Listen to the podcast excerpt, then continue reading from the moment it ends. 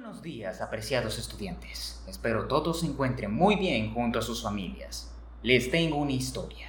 Un día como hoy, 12 de octubre, hace 528 años, dos mundos se encontraron. El almirante Cristóbal Colón llegó con su tripulación a un lugar que no estaba buscando.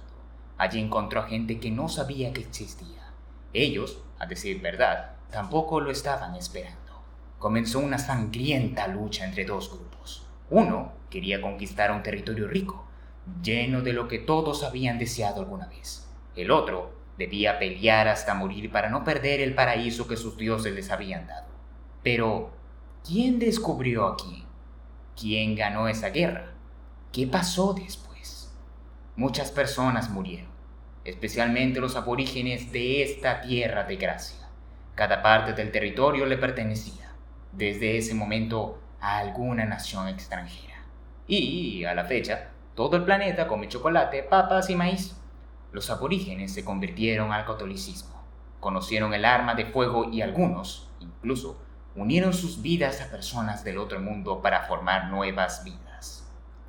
Ya sea que el balance te parezca bueno o malo, hay un hecho innegable. El mundo entero cambió para siempre.